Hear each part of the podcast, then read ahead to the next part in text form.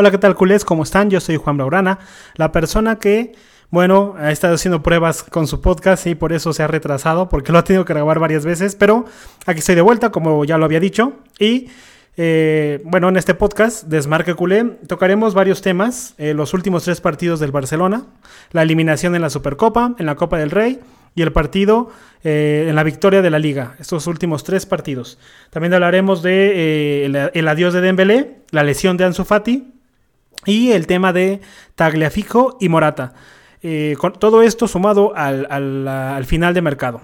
Pero bueno, eh, hablaremos de muchas cosas más en este podcast y arrancamos.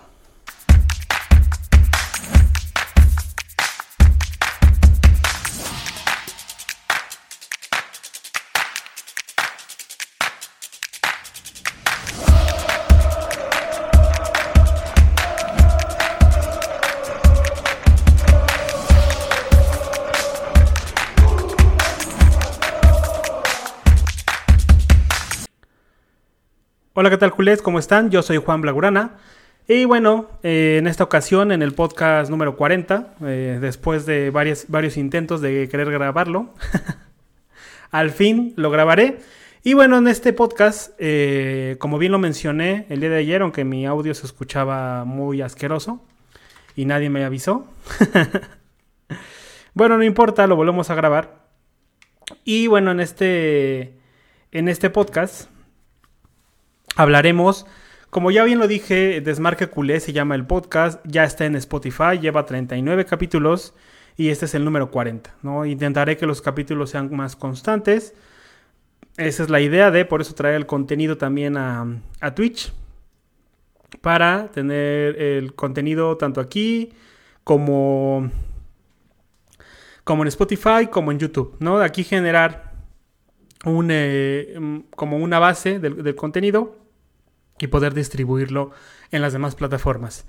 Eh, en ese sentido, eh, yo grabé el, podcast número 40 el día de ayer, pero lo volveremos a grabar porque se escucha muy mal, la verdad. Y no sé si alguien escuchó el, la transmisión del día de ayer, bueno, o quizá escuchó unos segundos y se quiso salir, ¿no?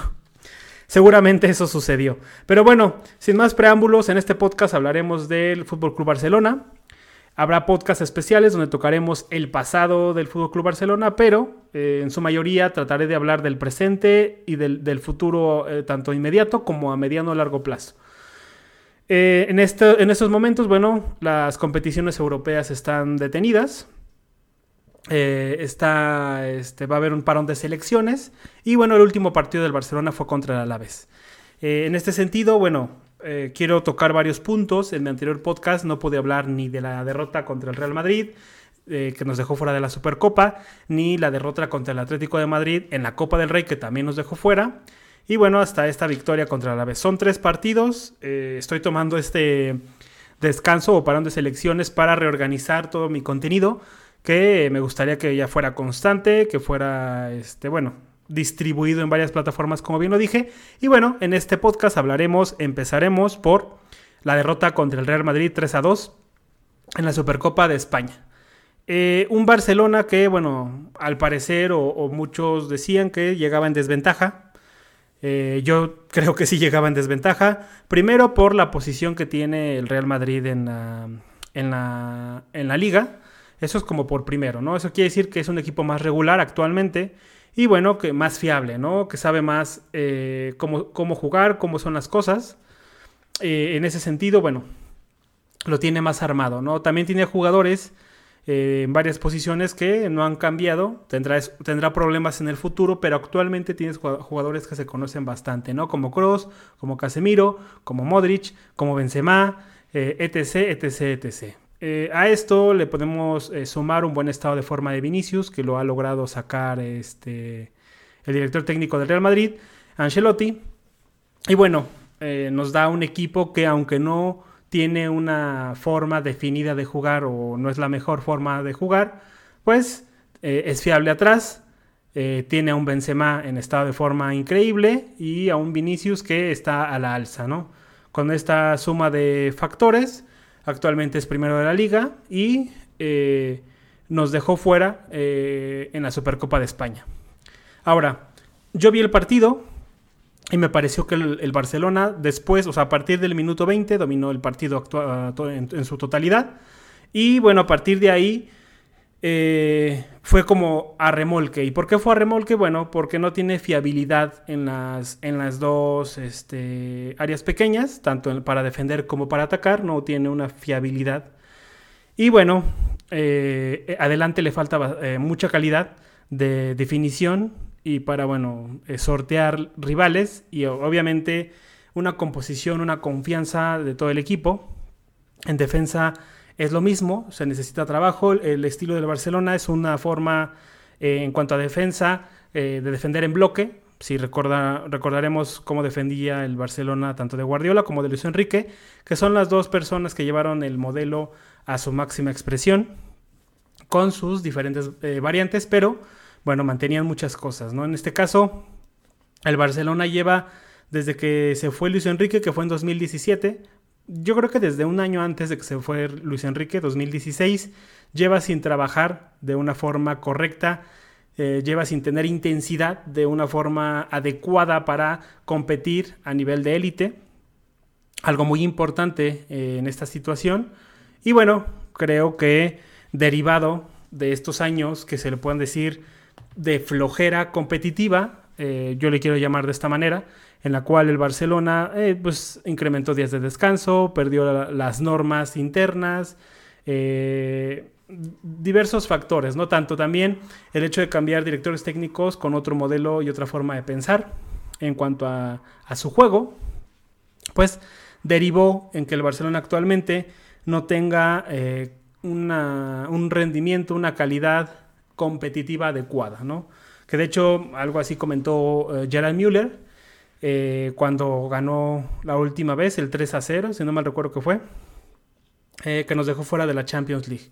En este partido él comentó que eh, como jugadores teníamos bastante calidad, como equipo teníamos todo, salvo la intensidad, que cuando se trataba de intensidad, de competir al tú, tú por tú, el Barcelona no estaba trabajado y no le falta razón, no le falta nada de razón. Entonces, bueno, viendo, eh, bueno, ya diciendo esto, el Barcelona eh, eh, en este partido contra el Real Madrid fue la primera vez que yo lo vi competir.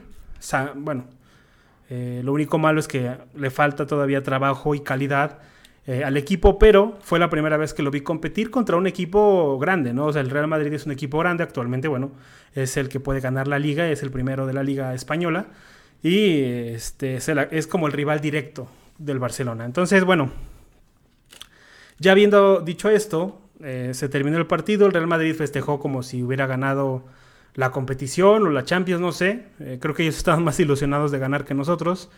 Eh, no lo sé, se me hizo una, un festejo desmedido, pero bueno, allá ellos, ¿no? La verdad es que no me, no me interesa, pero ellos sí pueden criticar bastante si decimos que nosotros salimos reforzados en el sentido que vimos que por primera vez el equipo tenía brotes verdes de lo que realmente debe ser el Barcelona, ¿no?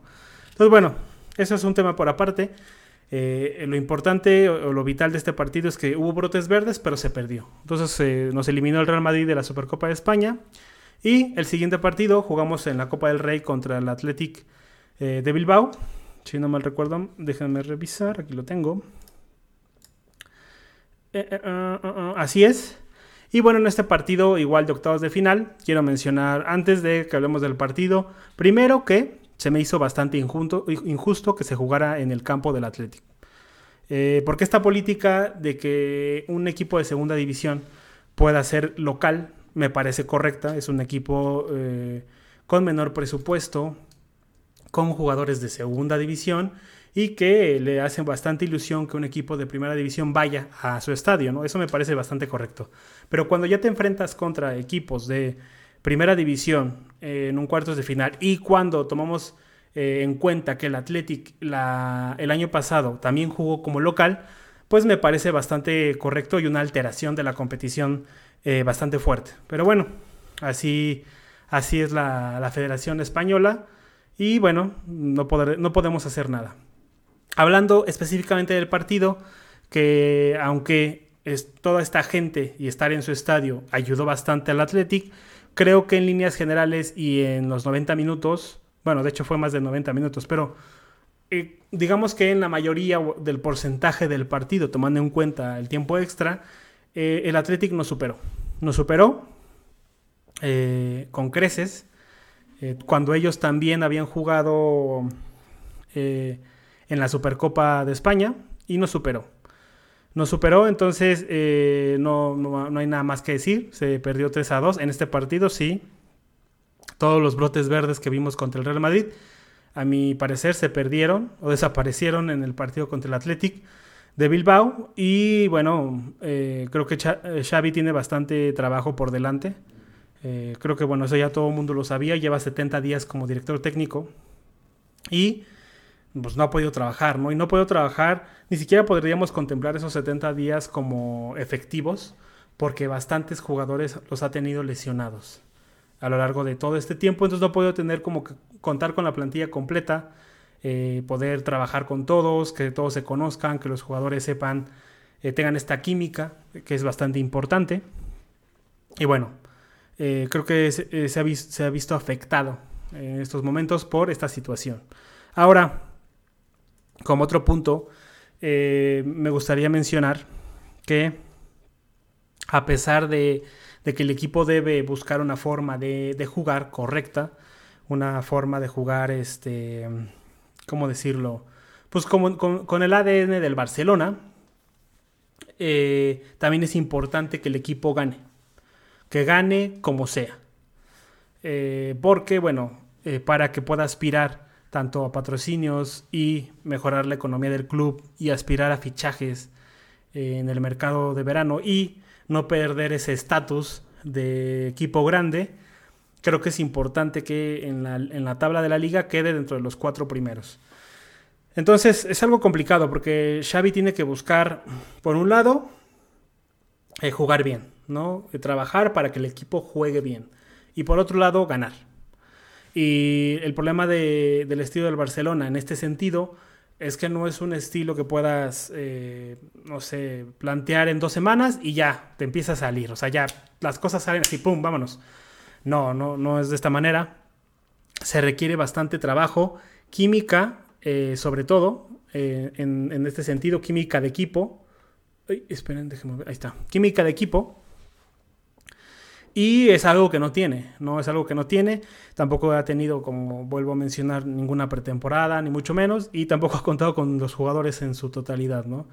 Eh, cuando vuelve uno, el otro se vuelve a ir lesionado y así ha estado Xavi Hernández. Eh, y bueno, eh, a lo largo de la temporada hemos tenido inventos en posiciones, ¿no? Como el hecho de que Gaby sea un lo pongan de falso extremo, Serginho desde extremo, cosas así, ¿no? Que que bueno, eh, Xavi ha tenido que inventar para poder subsanar todas estas lesiones que a mi parecer indican una mala preparación del equipo que viene desde un año atrás, ¿no? La época de Kuman. A mi parecer es de esta manera, porque una preparación física no surge en dos, tres semanas, mucho menos a un nivel de élite. Creo que eh, tu, preparación física, tu fondo físico lo vas preparando eh, a mi parecer, desde el verano lo vas eh, incrementando, incrementando eh, y subiendo, subiendo las cargas, no sé, hasta agosto, septiembre, octubre, que todavía las competiciones no son tan altas y a partir de octubre es como mantenimiento hasta final de temporada. Y a mi parecer el Barcelona no ha tenido esto y por eso se ha, se ha roto. También, bueno, podemos mencionar una mala distribución de minutos de los jugadores y esto igualmente es gracias a Kuman.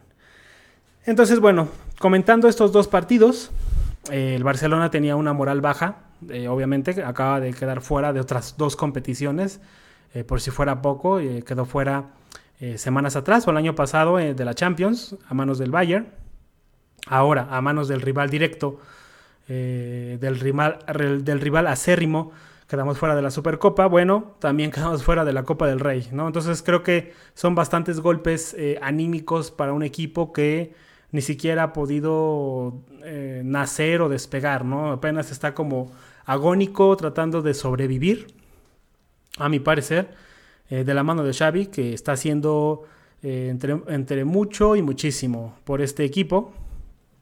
Y bueno, yo espero que eh, mis esperanzas para este equipo en esta temporada es que llegue a estar entre los cuatro primeros y entonces sí, llegando al verano, eh, con la capacidad de poder fichar de manera correcta, porque bueno, tienes el dinero, porque quedaste en la tabla en un lugar correcto para poder aspirar a la Champions.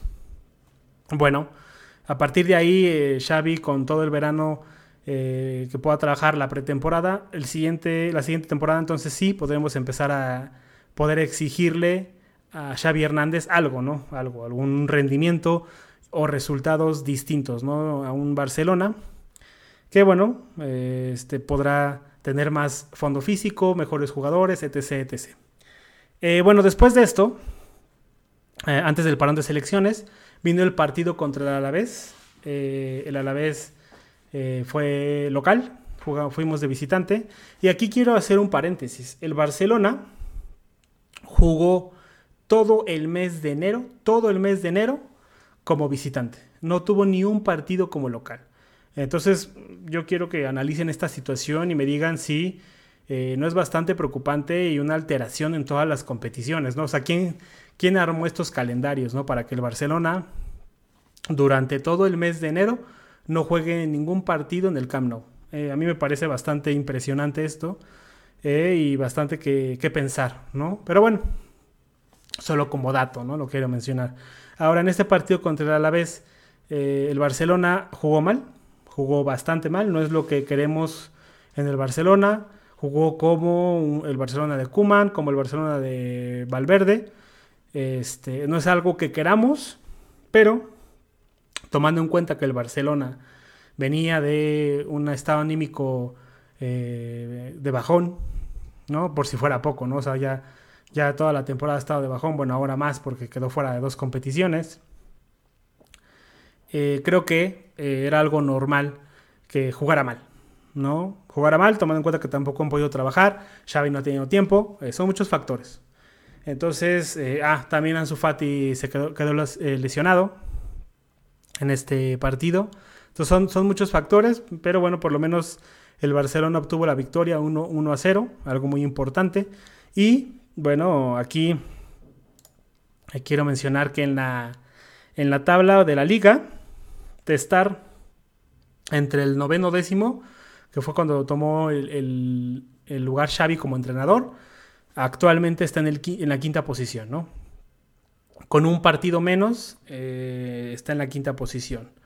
Y bueno, está a un punto del Atlético de Madrid, que tampoco está atravesando por un buen momento futbolístico y que bueno, regresando de este parón de selecciones, nos enfrentaremos contra ellos, ¿no? O sea, es una oportunidad para afianzar estar en la cuarta posición eh, y bueno, revertir este estado anímico. Actualmente no sé cuántos jugadores eh, se quedó Xavi Hernández porque algunos se fueron con sus selecciones, eh, otros, otros no, pero con los que se haya quedado espero que pueda trabajar, espero que pueda hacer piña, equipo y estas dos semanas trabajar, ¿no? Como una mini, mini pretemporada, ¿no? Que es lo que le podríamos llamar de cara, bueno, al Atlético de Madrid y a los siguientes partidos, ¿no? Que se vienen, que bueno, es primero, como ya lo mencioné, eh, el Atlético de Madrid. Ese es como local.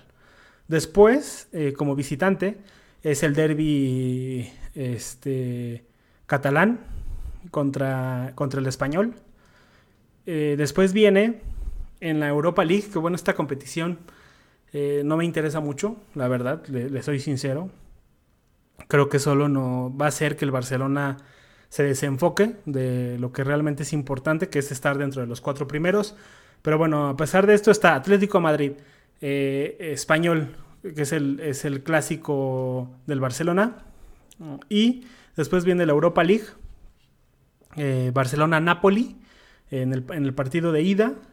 Después viene como visitante Valencia-Barcelona y después eh, la vuelta del Napoli-Barcelona. O sea, eh, y después de este partido viene en la liga el partido del Barcelona contra el Athletic de Bilbao. O sea, estos 1, 2, 3, 4, 5, 6 partidos eh, que viene son muy duros, son bastante, bastante duros.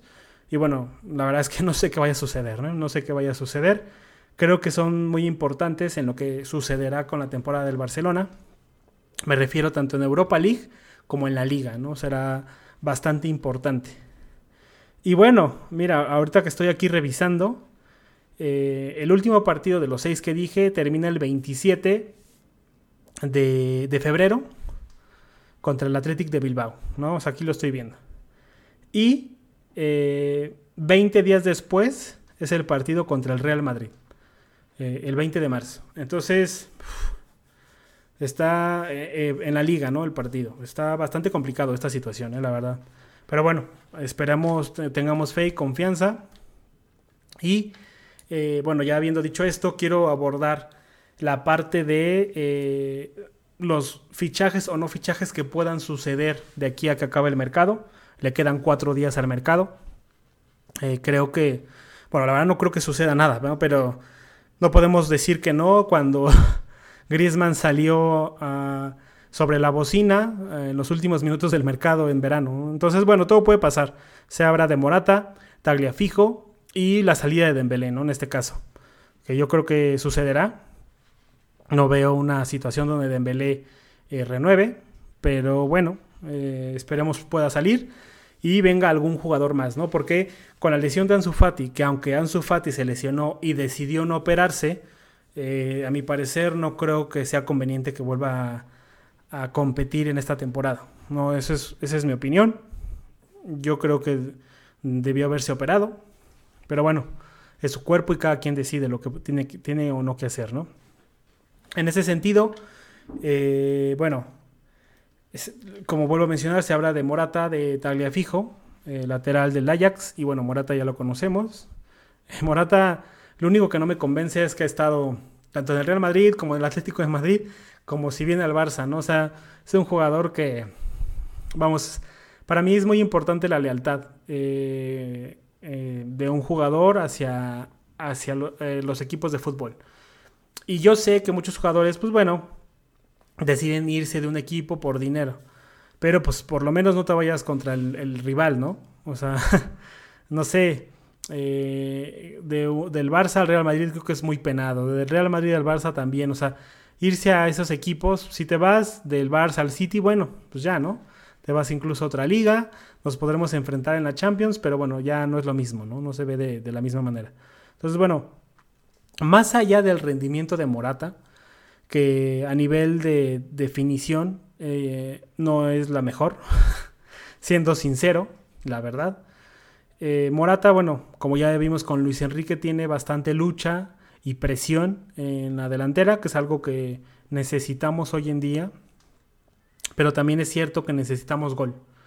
Y es algo que no, no tenemos, eh, no contamos. Y a mi parecer ese gol llegará hasta, pero hasta verano. Con, si hay una oportunidad con Haaland. No veo a alguien más que tenga ese gol, ese olfato goleador más que Haaland y Ansu Fati, que bueno, ya lo tenemos en el equipo, bueno, pero está lesionado, ¿no? Eh, bueno, en este sentido, eh, déjenme revisar. También, bueno, hay muchas informaciones de jugadores. Que la verdad no sé, mm, o sea, como saben que el Barcelona está necesitado de fichajes, los agentes se aprovechan, los periodistas no tienen que sacar y sacan cualquier cosa, bueno, en fin. Eh, también se habla de Frank eh, del Inter de Milán. Entonces, digo, perdón, del, del Milan, del Milan, no es del Inter, del Milan solito. Eh, este jugador se dice que, bueno, podría suplir a Busquets. Yo la verdad no lo sé, pero se habla de un acuerdo verbal. Y ya cuando se, dice acuerdo verbal, como que no lo creo, ¿no? O sea, si realmente es un acuerdo del verano, a mi parecer, creo que quedaría libre eh, en verano, pues se, debería de firmar, ¿no? Ya con el jugador, a mi parecer, ¿no? Pero bueno, no lo sé, no lo sé, ¿no? También se habla eh, de Alonso, de lateral del Chelsea. No sé, hay muchos fichajes que seguramente el Barcelona haga en verano de forma, bueno, sin, pagar traspaso, ¿no? Simplemente por la prima de fichaje y el sueldo del jugador, ¿no? Espero la Porta pueda convencer a los jugadores que requiera el sistema y Xavi Hernández, ¿no? Yo espero de que suceda de esta manera. Entonces, bueno, ya tocando esto, El tema de Embelé, bueno, ya, ya, ya lo he dicho, que yo espero que salga. Y si no sale, espero que se coma grada de aquí a verano. Para que no vuelva a jugar. O sea, ya, ya estoy cansado de este jugador, ¿no? O sea, 140 millones, un sueldo eh, súper alto por 5 años y ningún gesto por el club. Mira, agarra tus cositas, adiós. ¿Sale? Entonces, bueno, eh, habiendo dicho esto, creo que terminaremos el podcast del día de hoy. Creo que ahora sí salió bien. Esperemos. Y bueno, les mando un fuerte abrazo. Eh, ya verán que el Barça, eh, yo tengo esperanza todavía. Y yo creo que la tendré con Xavi Hernández. y creo que lo que más espero es que llegue el verano. O sea, poder estar vivos en la liga dentro de los cuatro primeros. Y a partir de ahí el Barcelona podrá resurgir.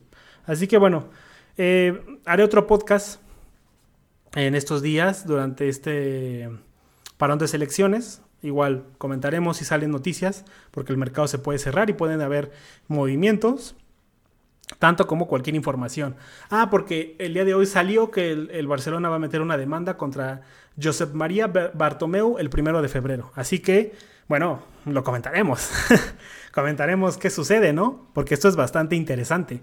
Eh, al parecer, eh, toda la mm, administración de Bartomeu eh, hay una malversación de recursos por lo que o algún tipo de fraude o algo, ¿no? Que por es por lo cual se está metiendo una demanda. Así que ya veremos, lo comentaremos en el podcast.